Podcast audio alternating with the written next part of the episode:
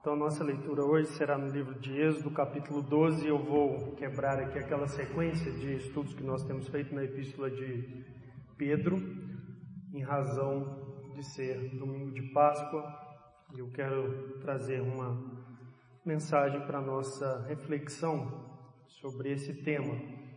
Busquei escolher algumas músicas que lembravam do sacrifício de Cristo, da sua ressurreição do abrigo seguro que nós temos nele, diante do fato de que pelo seu sangue, pela sua morte, nós estamos livres de condenação, livres de culpa. Eu quero então que a gente é, estude sobre a Páscoa nesse dia. Vamos fazer a leitura de Êxodo capítulo 12. Eu vou ler apenas os versículos 1 ao 13 depois a gente vai ampliar um pouco essa leitura em alguns versículos mais. Mas diz assim a palavra do Senhor: Disse o Senhor a Moisés e a Arão na terra do Egito: Este mês vos será o principal dos meses, será o primeiro mês do ano. Falai a toda a congregação de Israel, dizendo: Aos dez deste mês, cada um tomará para si um cordeiro segundo a casa dos pais, um cordeiro para cada família. Mas se a família for pequena para um cordeiro, então convidará ele seu vizinho mais próximo, conforme o número das almas, conforme o que cada um puder comer. Por aí calculareis quantos bastem para o cordeiro. O cordeiro será sem defeito, macho de um ano, podereis tomar um cordeiro ou um cabrito, e o guardareis até o décimo quarto dia deste mês, e todo o ajuntamento da congregação de Israel o imolará no crepúsculo da tarde. Tomarão do sangue, tomarão do sangue e o porão em ambas as ombreiras e na verga da porta, nas casas em que o comerem. Naquela noite comerão a carne assada no fogo, com pães asmos e ervas amargas a comerão. Não comereis do animal nada cru, nem cozido em água, porém assado ao fogo, a cabeça, as pernas e a fressura. Nada deixareis dele até pela manhã. O que, porém, ficar até pela manhã, queimá-lo-eis. Desta maneira o comereis lombos cingidos, sandálias nos pés e cajado na mão. Comê-lo-eis à pressa, é a Páscoa do Senhor. Porque, na, porque naquela noite passarei pela terra do Egito e ferirei na terra do Egito todos os primogênitos, desde os homens até os animais. Executarei juízo sobre todos os deuses do Egito. Eu sou o Senhor. O sangue vos será por sinal nas casas em que estiverdes. Quando eu vir o sangue, passarei por vós, e não haverá entre vós praga destruidora, quando eu ferir a terra do Egito. Como eu comecei anunciando, né, hoje é o domingo de Páscoa, uma data que está entre as que as crianças mais gostam mas não só as crianças, os jovens e os adultos costumam também apreciar nessa data. E é uma data que traz para a gente várias lembranças, além dos bombons e dos ovos de chocolate. A Páscoa fala para nós sobre a ressurreição de Cristo, porque o Senhor Jesus Cristo ressuscitou no primeiro dia da semana após a Páscoa. Então, domingo de Páscoa fala para nós da ressurreição de Cristo. Aliás, o calendário litúrgico cristão marca exatamente essa relação. A Páscoa fala para a gente também de santificação. Quando nós damos as Escrituras Sagradas, nós vemos que o apóstolo Paulo faz uma ligação entre a Páscoa e a festa dos pães asmos que ocorria em sequência à celebração da Páscoa com uma vida santa, sem pecado. Os pães asmos eram aqueles pães sem fermentos que acompanharam a refeição pascual e os sete dias posteriores. E o apóstolo Paulo diz que a vida dos cristãos tem que ser uma vida onde o fermento fica de fora, onde o pecado fica de fora. Então a Páscoa fala para nós de santificação também. A igreja é um reino à parte do mundo, à parte do pecado. Nós temos um Senhor que é Cristo e uma lei que é a Sua palavra e devemos segui-la. A Páscoa fala para a gente também de redenção e graça. Graça divina e redenção de pecadores indignos. Ela fala do que você e eu somos e do que você e eu precisamos. Ela fala do que as pessoas no mundo inteiro são. E ela fala do que as pessoas do mundo inteiro precisam, que é da graça de Deus para salvar pecadores. Então a Páscoa fala da graça que nos alcançou em Cristo Jesus. E é sobre esse aspecto da Páscoa que eu quero então pregar essa manhã.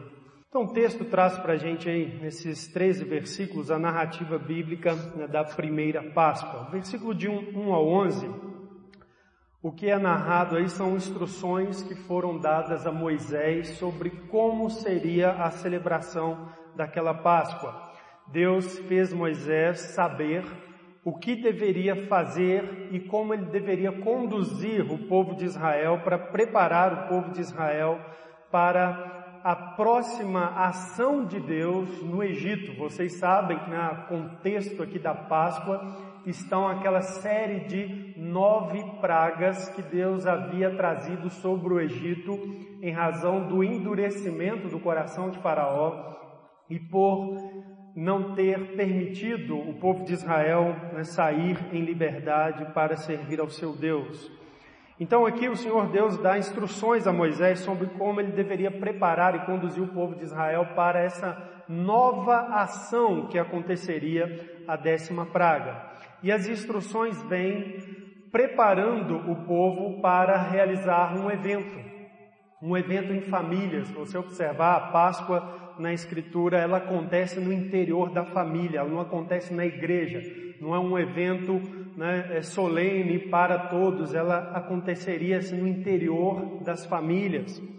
Seria ali marcado por uma refeição especial, onde Deus estabeleceu o que seria oferecido como alimento naquela refeição: um cordeiro com qualificações exatamente prescritas, deveria ser um cordeiro sem defeito, um cordeiro macho e de até um ano de idade.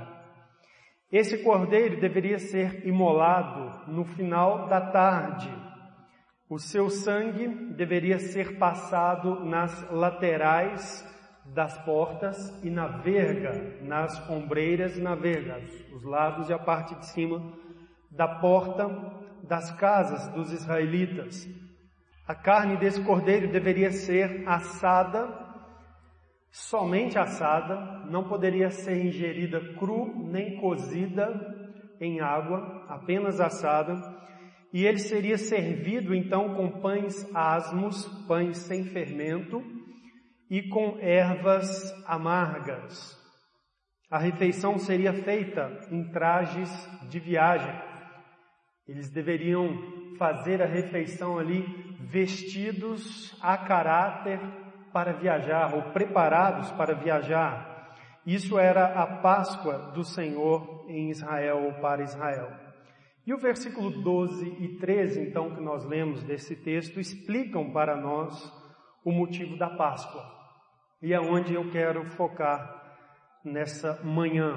Por que essa cerimônia? O que, que ela significava? O que, que ela realizou? É isso que eu quero que a gente aprenda. A primeira coisa, nós vamos olhar para o versículo 12, nós vamos encontrar então o motivo da Páscoa. E eu quero que você perceba que a Páscoa tem a ver com perigo.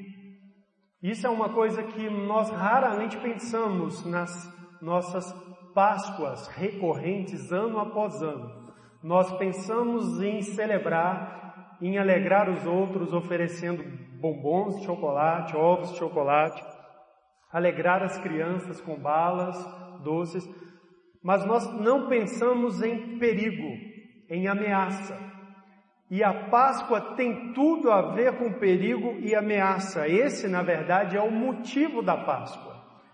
Observe o versículo 12, Deus explicando aqui a Páscoa a Moisés, ele diz a Moisés o motivo de tudo aquilo que ele havia ordenado, instruído Moisés, para que Moisés preparasse o povo de Israel para fazer. O texto diz assim: Porque naquela noite passarei pela terra do Egito e ferirei na terra do Egito todos os primogênitos desde os homens até os animais. Executarei juízo sobre todos os deuses do Egito. Eu sou o Senhor. Você percebeu aqui o perigo? Deus está anunciando a Moisés o seguinte: olha, esse mês será o primeiro mês do ano para vocês. E na noite do décimo quarto dia deste mês, Moisés, eu vou passar por cada residência no Egito e eu vou ferir homens e animais, todos os primogênitos e ferir de morte. Porque eu sou o Senhor e as pessoas precisam servir a mim, estão servindo a falsos deuses. Então, essa foi o anúncio aqui, o motivo da Páscoa. E isso traz para a gente uma mensagem da indignidade de todo ser humano perante a santidade e a justiça de Deus. Deus, quando enviou o seu anjo destruidor naquela noite, ele não cometeu um único ato de injustiça ao ceifar a vida de cada pessoa, menino ou menina, ali no Egito naquela noite. Nenhum. Nenhum. Deus é santo e justo. O problema está no homem que não reconhece Deus como o Senhor. Observe o final do versículo 12, diz assim: Eu sou o Senhor. Vocês têm que servir a mim. Eu sou o Criador. E vocês se dobram a outros deuses. Vocês se dobram às suas próprias vontades, mas não a mim. Então é justo que eu tire vocês da minha presença. E observe que o texto fala desde homens até animais. O texto diz aí no versículo 12: Ferirei na terra do Egito todos os primogênitos, desde os homens até os animais. Observe que esse texto indica para a gente que não apenas o ser humano é indigno perante Deus, mas existe uma realidade onde toda a criação foi afetada pelo pecado e pela queda do homem, e o estado então de perversidade da humanidade lançou sobre a criação também uma corrupção e uma condição indigna perante Deus. De modo que Deus pode trazer sobre a criação juízo para afetar o ser humano, porque afinal de contas a criação foi preparada para o bem-estar do ser humano uma manifestação do juízo de Deus sobre a criação mostra como que Deus está assim satisfeito com o ser humano. E esse é o principal pecado do homem, não reconhecer Deus como Senhor, negar a servi-lo. Deus diz, eu sou o Senhor. Isso aconteceu no Éden. No Éden, o Senhor Deus anunciou para Adão e Eva: Vocês guardarão o jardim, cultivarão o jardim e não tocarão na árvore do conhecimento do bem e do mal. Não comerão aquele fruto. Eu sou o Senhor, me obedeçam. E eles disseram não ao Senhor. E tomaram o fruto e comeram. E esse pecado, essa rebelião, abre uma porta então para a idolatria, para a insensatez do coração humano. O que é a vida do ser humano senão, na sua rebeldia, não reconhecer o verdadeiro Deus e não adorar o verdadeiro Deus? e se dobrar diante de tantas imagens e servir tantas ideias e vontades e trilhar por tantos caminhos que não conformam-se ao caminho de Deus para o homem. É isso, a realidade da humanidade. De modo que se Deus resolve em algum ponto da história visitar os seres humanos e passar de casa em casa ceifando vidas, não há injustiça nenhuma nisso. E é isso que Deus anunciou para Moisés, olha, na décima quarta noite deste mês, eu enviarei o meu anjo de casa em casa e ele vai ceifar a vida de todos os primogênitos. É isso que vai acontecer, Moisés. Juízo. Esse é o perigo da Páscoa, associado à Páscoa. Isso é uma coisa horrível, uma coisa horrível. Olha como que descreve o versículo 29 aí do capítulo 12 ao 30, versículo 29 e 30. Acompanhe comigo a leitura. A narrativa descreve para a gente o evento. Aconteceu que à meia-noite feriu o Senhor todos os primogênitos na terra do Egito, desde o primogênito de Faraó, o rei, o supremo governante, seu filho, primogênito, que se assentava no seu trono, até o primogênito do cativo que estava na enxovia dos escravos, dos presos, e todos os primogênitos dos animais, Levantou-se Faraó de noite, ele com todos os seus oficiais e todos os egípcios, e fez grande clamor no Egito, pois não havia casa em que não houvesse morto. Isso é um juízo terrível.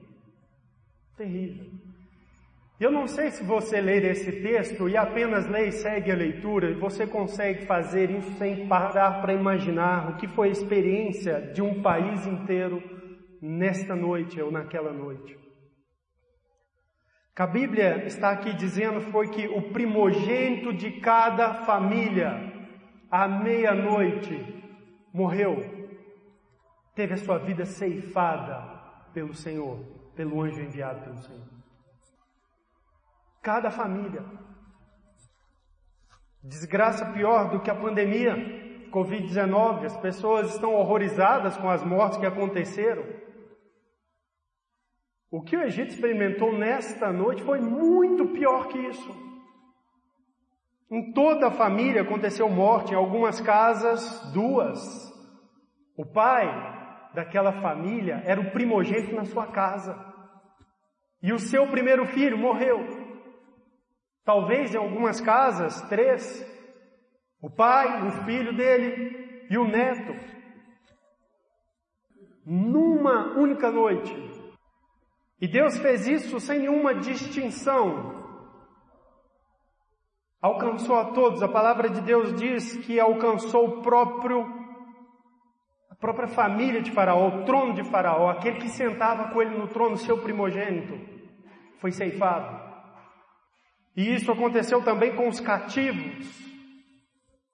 Nem chovia. A casa dos pobres, a casa dos ricos, dos sacerdotes, e do rei. Sabe, isso tem uma lição para a gente muito preciosa. No dia do juízo, todos se verão com o Senhor. Toda a humanidade, a casa dos pobres e a casa dos reis. Todos. Em todas as casas havia morte e dor, perigo da Páscoa, a ameaça do juízo pairando sobre todos do Egito. Então houve morte, exceto na casa dos israelitas, pois a Bíblia diz, versículo de número 13, que houve provisão graciosa de Deus para a salvação dos primogênitos dos israelitas. E aqui a gente entende o que, que significa a Páscoa. O que, que a Páscoa significava? Provisão de graça. Provisão de graça para Israel.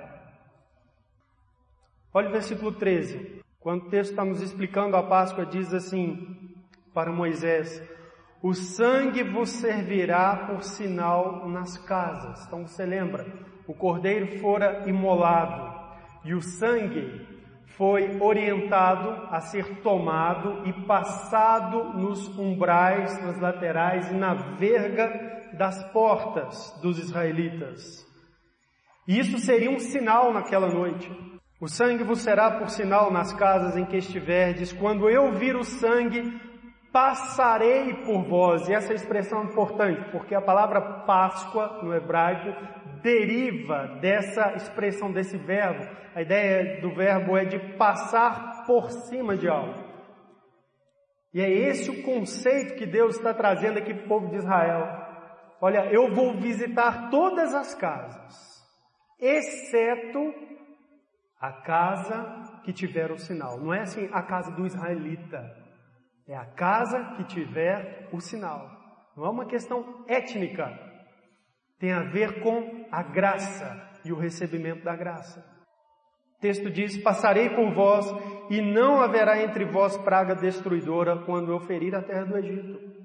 Então esse texto mostra para a gente que quando Deus chama Moisés e dá aquelas instruções e diz: vocês vão celebrar a Páscoa, você vai tomar um cordeiro, um cordeiro sem defeito, um cordeiro de no máximo um ano, e você vai imolar, recolher o sangue e passar o sangue na sua porta. Você vai fazer essa pintura esquisita na frente da sua casa.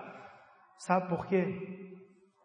Com isto, ou através disso, eu livrarei vocês do juízo que vocês merecem junto com o povo de Israel. Vocês estão tão pecadores quanto os egípcios. Eu livrarei vocês do juízo. Porque eu escolhi essa noite para trazer juízo em toda a terra do Egito. E vocês estão na terra do Egito, e eu vou passar em cada casa. E não é assim, ah, eu vou livrar a casa que mora um judeu, eu sei, um israelita, eu não vou nesta casa. Não, o meu anjo vai, a não ser que esta casa tenha o sinal que eu estou ordenando. Versículo de número 23, capítulo 12, o texto diz assim, porque o Senhor passará para ferir os egípcios, quando vir, porém, o sangue na verga da porta e em ambas as ombreiras, passará o Senhor aquela porta e não permitirá o destruidor que entre em vossas casas para vos ferir. Observe, a garantia está na graça que é ofertada, não está em tradição, em etnia.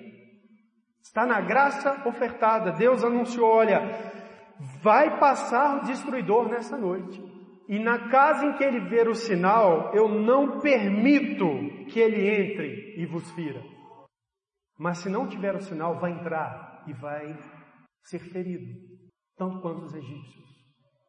Então o sangue do cordeiro imolado, cordeiro sem defeito, perfeito, foi a provisão graciosa de Deus para livramento, para salvação de Israel naquela noite do juízo que recairia sobre o Egito.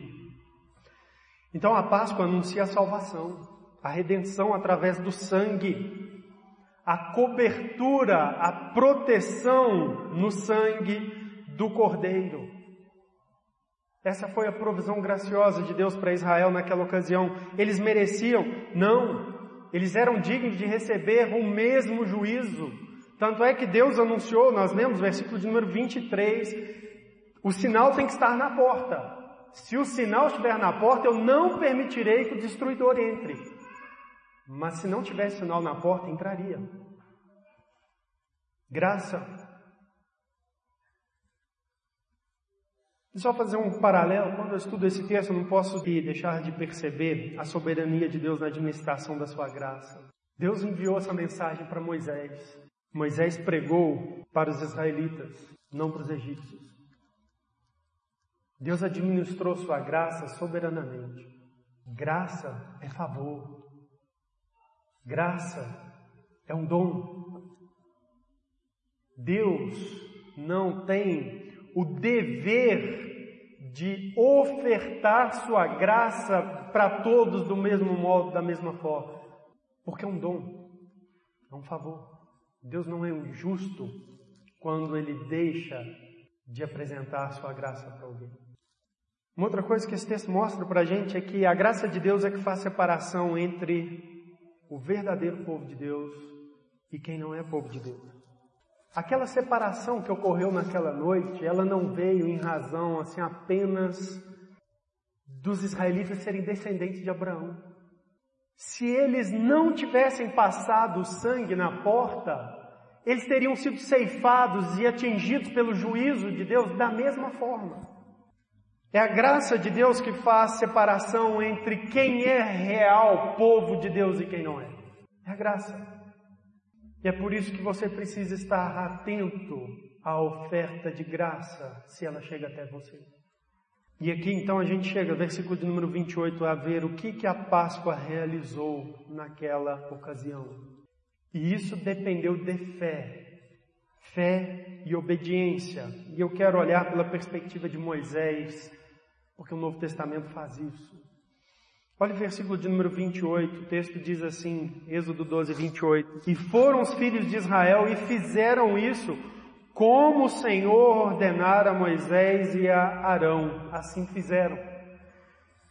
Então Israel atendeu aquelas instruções, porque Deus havia dito a Moisés que anunciasse isso ao povo, e Moisés foi fiel.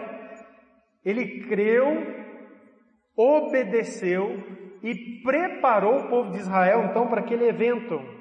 Olha o versículo 37 do capítulo 12. O texto diz então, depois da morte dos primogênitos, assim: Partiram os filhos de Israel de Ramsés para Sucote, cerca de 600 mil homens, cerca de 600 mil a pé, somente de homens, sem contar mulheres e crianças. Enquanto aquele dia amanheceu com os egípcios em pranto e luto, Israel amanheceu em caminhada, seguros, porque foram cobertos pelo sangue do Cordeiro. E porque foram instruídos por Moisés. Moisés creu e pregou para o povo, e instou o povo: vocês precisam fazer isto, esta é a provisão graciosa de Deus para nós.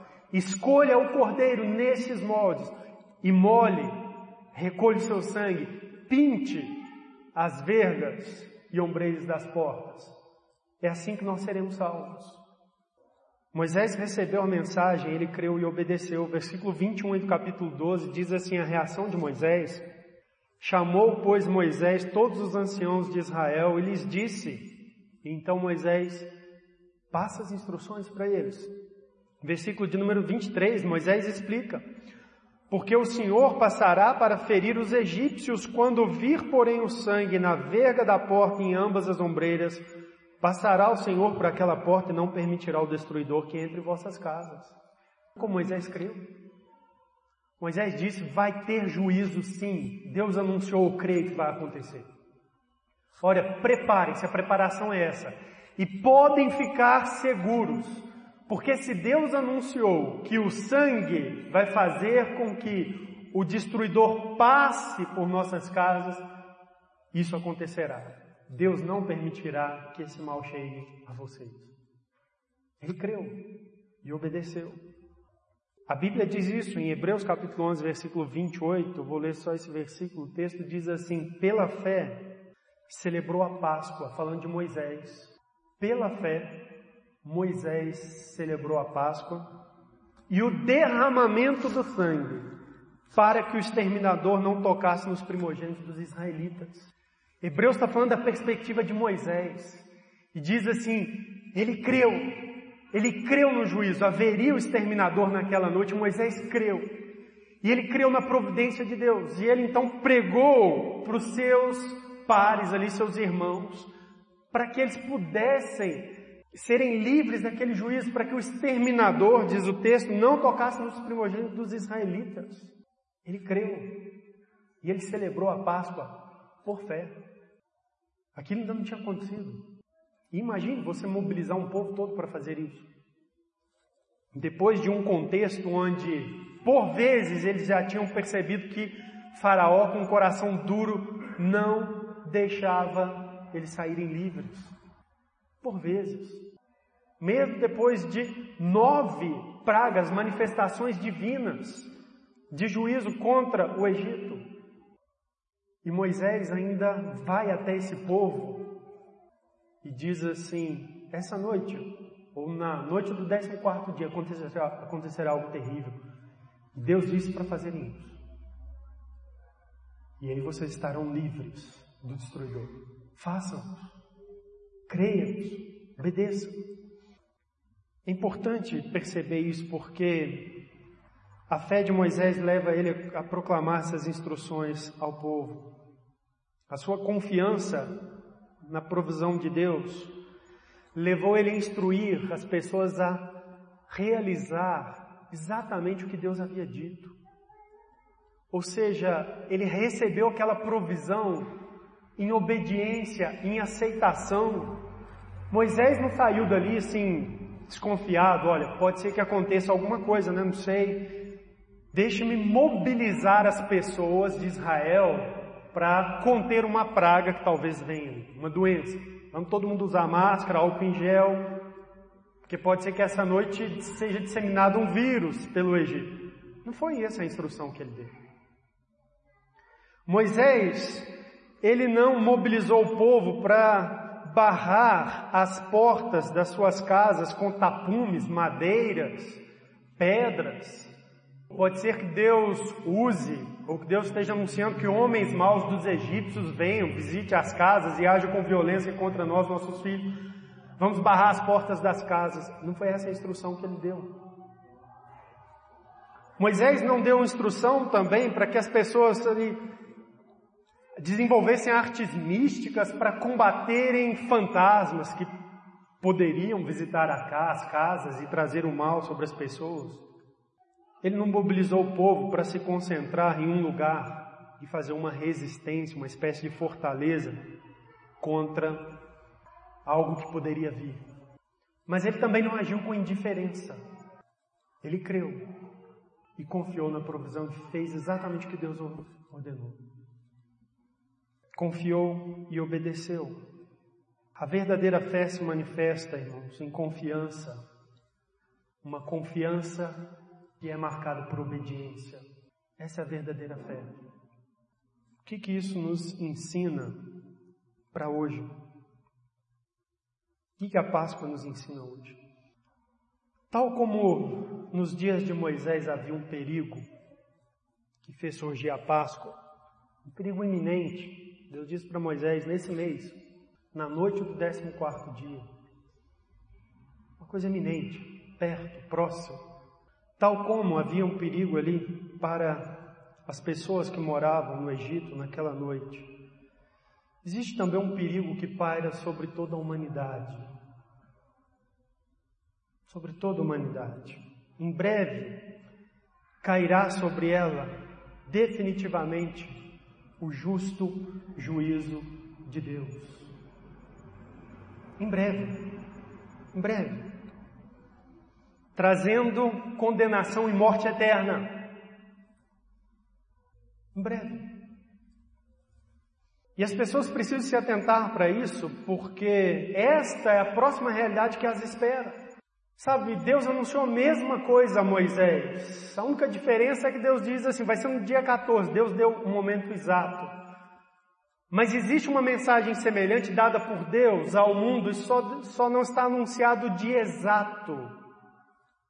Mas a palavra de Deus, por exemplo, diz aos homens para tomarem cuidado e arrependerem de seus pecados e aceitar a provisão de graça de Deus em Cristo Jesus, porque a próxima coisa que os espera é o juízo. Mesmo se a morte física os levarem antes. Hebreus diz assim: Aos homens está ordenado morrerem uma só vez, vindo depois disso o juízo. Esse perigo paira sobre todos. E às vezes as pessoas estão na Páscoa, celebrando alegrias, mas a Páscoa fala para a gente de um perigo real, uma coisa séria. A Bíblia diz assim: Eis que vem o dia, o dia do juízo do Senhor, e arde como fornalha. Todos os soberbos e todos os que cometem perversidade serão como restolho. Eis que vem os dias, e arde como fogo.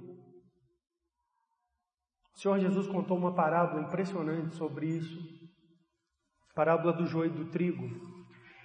E ao explicar essas palavras, essa parábola, o Senhor Jesus diz assim, em Mateus 13, 40, pois assim como o joio é colhido e lançado no fogo, assim será na consumação do século.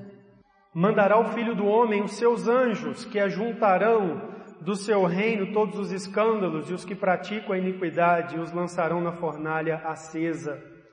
Ali haverá choro e ranger de dentes. Esse é o perigo que paira sobre toda a humanidade. Chegará o dia onde o Senhor vai falar com seus anjos: passe em cada casa, e vocês vão recolher e ceifar não apenas os primogênitos, mas todos todos os que praticam iniquidade. E lancem na fornalha acesa. Apocalipse capítulo 6 fala sobre esse dia, descreve a reação das pessoas nesse dia, dos ímpios, as pessoas que desprezaram a graça de Deus, que amaram mais o mundo do que a Deus e as coisas de Deus.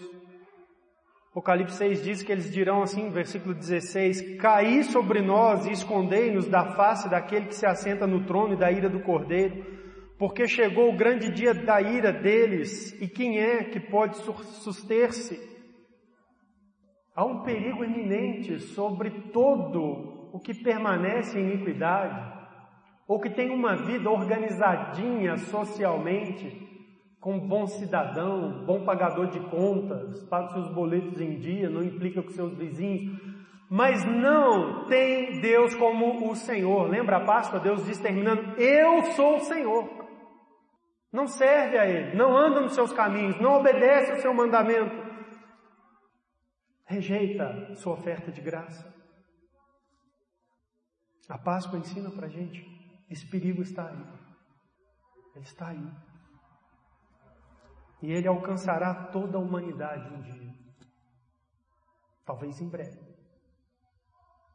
Talvez em breve. Mas a Páscoa ensina para a gente também a graça de Deus contínua na provisão de uma salvação eficaz, na provisão de um refúgio, de um seguro abrigo diante desse perigo, de uma esperança a provisão está em Cristo. Cristo morreu, derramou seu sangue para cobrir os nossos pecados, para desviar a ira de Deus sobre nós, para desviar de nossas casas o destruidor, para que o anjo que traz destruição passe por sobre nós sem nos fazer dano. A Páscoa então nos ensina a confiar em Cristo como provisão de graça para a salvação do pecador.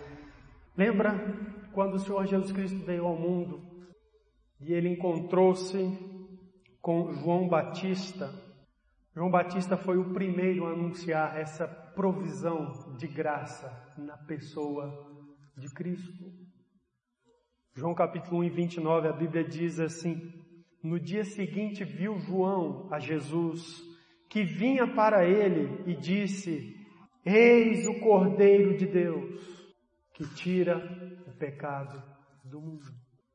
O apóstolo Paulo diz assim sobre Jesus Cristo: Pois também Cristo, nosso Cordeiro Pascal, foi imolado, sangue dele foi derramado, a provisão de graça no sangue de um Cordeiro perfeito capaz e eficaz para salvar pecadores como eu, você, foi feita já, esse sacrifício já está feito, aconteceu no Calvário, na cruz. O Cordeiro, nosso Cordeiro Pascal, foi imolado. E é por isso que o Senhor Jesus Cristo, a partir de uma refeição da Páscoa, se você se lembrar, antes de ser preso, ele orientou seus discípulos Aí até Jerusalém encontrar um homem e fazer um pedido que ele cedesse um cenáculo que havia sido preparado para a celebração da Páscoa dos israelitas. E eles foram e encontraram esse homem na cidade e solicitaram, e o homem abriu sua casa e Jesus teve ali um momento de Páscoa com eles. E daquela refeição o Senhor Jesus Cristo tira dois elementos: o pão asmo e o vinho. E a Bíblia diz assim: Tomou Jesus um pão e abençoando-o, partiu lhes deu, dizendo: Tomai, isto é o meu corpo. A seguir, tomou Jesus um cálice, tendo dado graças, o deu aos seus discípulos e todos beberam dele. Então lhes disse: Isto é o meu sangue, a nova aliança, no meu sangue, derramado em favor de muitos. Jesus, quando estava prestes para ir à cruz, ele sabia que ele iria fazer, executar na história aquele sacrifício que o cordeiro lá atrás da Páscoa serviu de símbolo e de provisão em promessa e em tipo para o povo de Israel de graça. Ele diz: O meu sangue vai ser derramado hoje por vós. Uma aliança nesse sangue será feita. Graça para vocês, na minha vida, pela minha vida. E é por isso que os crentes são instados a crer em Jesus Cristo como aquele que nos livra da ira vindoura. O apóstolo Paulo escreve assim aos Tessalonicenses: deixando os ídolos, reconhecer a um só Senhor, deixar os ídolos, deixar os caminhos que não são os caminhos de Deus, a um só Senhor, deixando os ídolos para servirdes o Deus vivo e verdadeiro e para guardardes do céu o seu Filho, a quem ele ressuscitou dentre os mortos, Jesus que nos livra da ira vindoura. O que, que Jesus faz? O nosso Cordeiro Pascal nos livra da ira vindoura. Sabe esse perigo iminente que paira sobre toda a humanidade? Jesus nos livra desse perigo. Pelo seu sangue, Ele é o Cordeiro de Deus. Ele morreu pelos nossos pecados. E o que, que nós precisamos fazer? O pecador precisa responder com fé, tal qual Moisés. Mas não uma fé assim, não. Eu, eu acredito, acredito. Até apoio, participo das, dos eventos tradicionais. Eu faço parte da tradição do cristianismo na Páscoa, no calendário litúrgico. Eu respeito muito essa data. Gosto também do chocolate dela. E o perigo? Você não leva a sério sua alma, o destino de sua alma. Você não leva a sério que Deus fez carne para ser o cordeiro por você. Você tem coragem de desprezar isso? O que é requerido é que você responda com fé e uma fé que se manifesta em obediência. É isso que é requerido.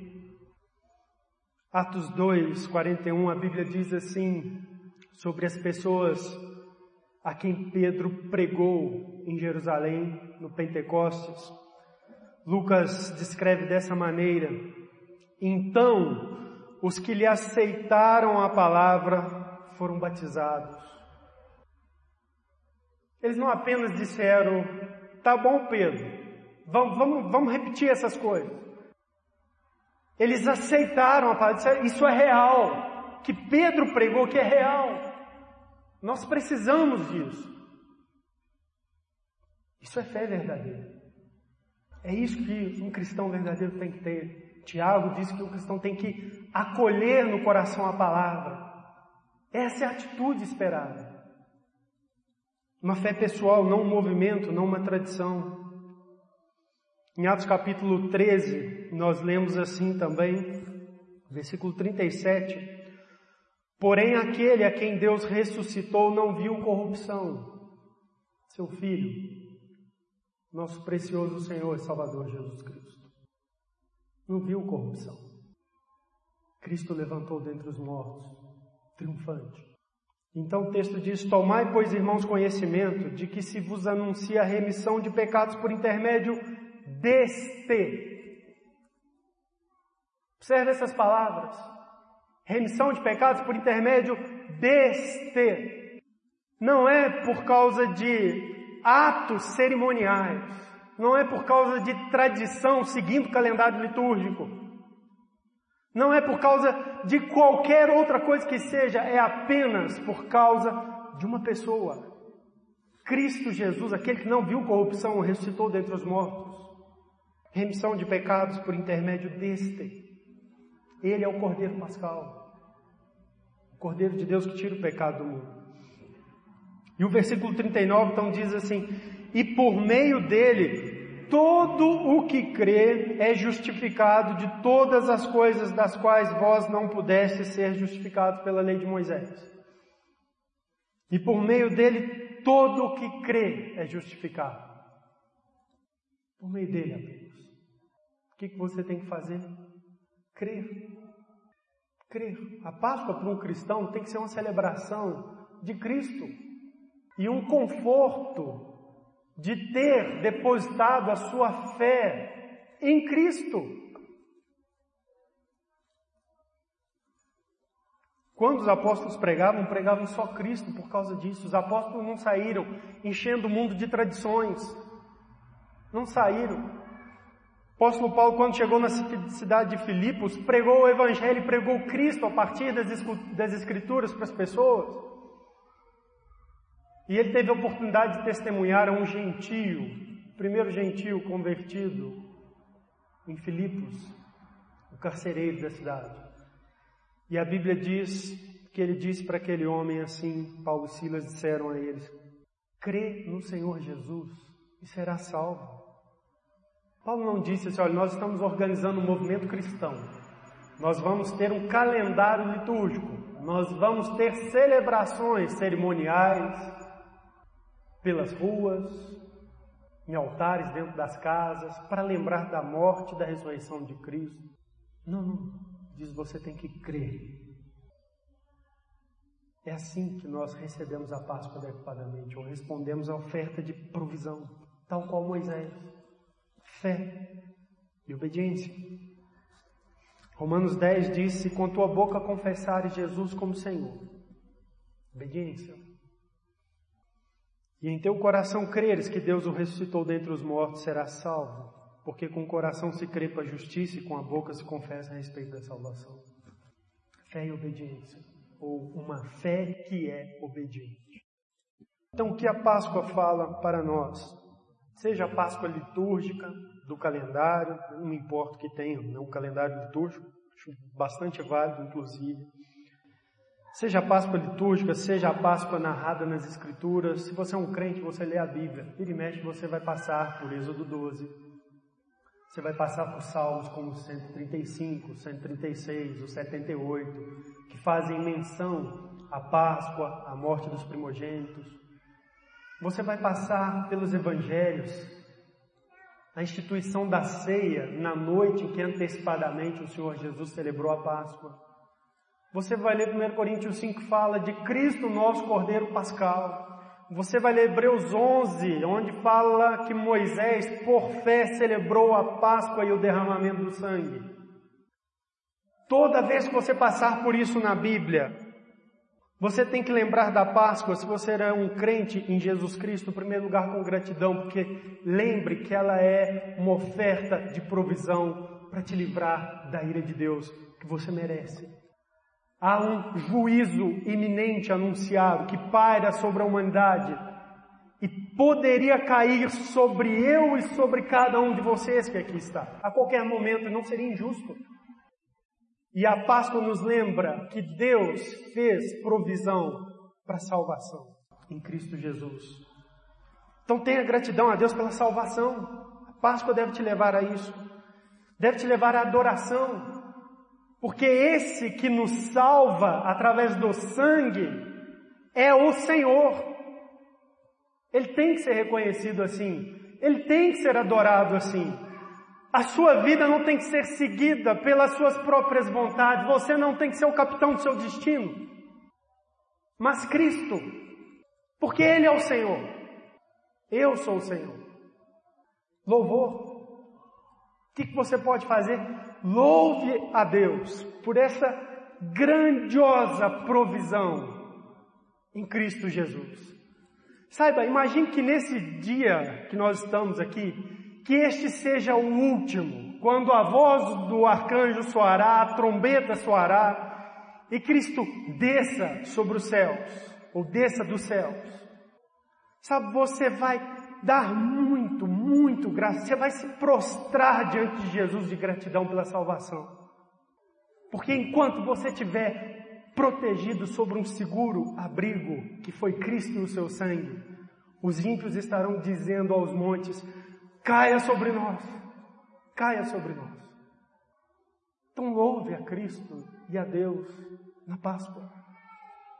E creia mais, fortaleça sua fé e responda a palavra e as instruções, aos mandamentos e aos princípios com mais obediência, com mais dedicação. Essa é a resposta que Moisés deu e a resposta que cada um de nós temos que dar. E lembre que essa é a mensagem que precisa ser pregada ao mundo. Sabe, o homem sem Deus ele desvirtua tantas coisas. Tantas coisas. Não há nada de errado em ganhar e ofertar bombons e ovos de Páscoa nesse final de semana, no próximo, né, quem gosta de pegar alguma promoção. Não há nada de errado. Mas você não pode perder de vista que a Páscoa fala para a gente de perigo. E se você fica em torno de, de chocolate doces com sua família, você está iludido. Uma ilusão. Então essa é a mensagem que o mundo precisa ouvir. Essa é a mensagem que nossos filhos precisam ouvir. Talvez, até agora, neste fim de semana, dito santo, você não tenha falado para seus filhos sobre o perigo e sobre a provisão que Deus fez em Cristo. Mas você já tem ido ao mercado comprado um ovo de Páscoa. priorizar o sorriso temporário do seu filho em troca da alma eterna dele? Isso é sério. Muito sério. E aquele que não é crente, que não conhece a Cristo como seu Salvador pessoal, ou que diz que é, mas nos seus atos, sua vida, sua escolha de vida, deixa o mundo sobrepor a palavra, a semente pregada. Eu quero lembrar para você que você não é digno senão da ira de Deus, como todos os demais. E que seu fim está declarado por Deus na sua palavra. Cristo desce dos céus com juízo sobre todos os que não receberam a sua salvação. É morte e morte eterna. É condenação. É ira. É tormento. É sofrimento. Tal qual no Egito, na noite do 14 dia do primeiro mês para Israel. O anjo do Senhor desceu e passou de casa em casa. Se o anjo do Senhor passar na sua casa e ceifar a sua vida sem que você seja salvo, isso não vai ser injusto.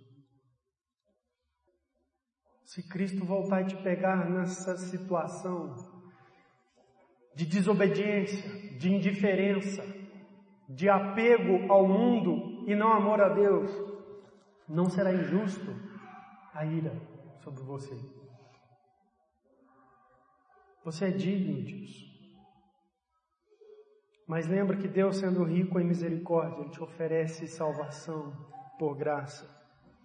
Há uma oferta de salvação para você, uma provisão da graça de Deus em Cristo Jesus. Ele enviou o Cordeiro Pascal. Ele já foi imolado. O sangue dele já foi derramado. Há poder nesse sangue para salvar pecador como você e eu a poder.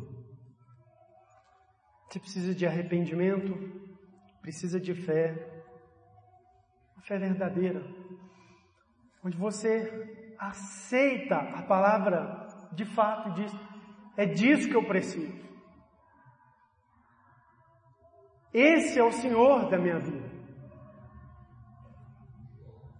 Essa é a resposta correta. Não despreze, não negligencie, não tenha indiferença.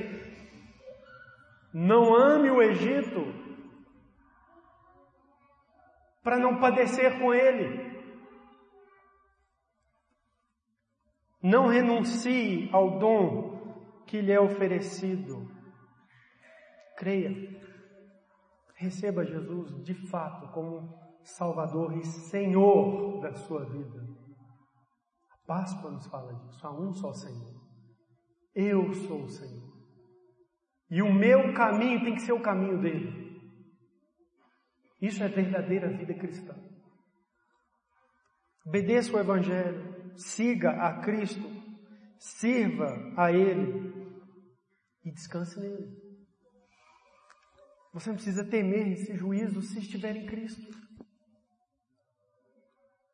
Cristo é um seguro abrigo providenciado por Deus.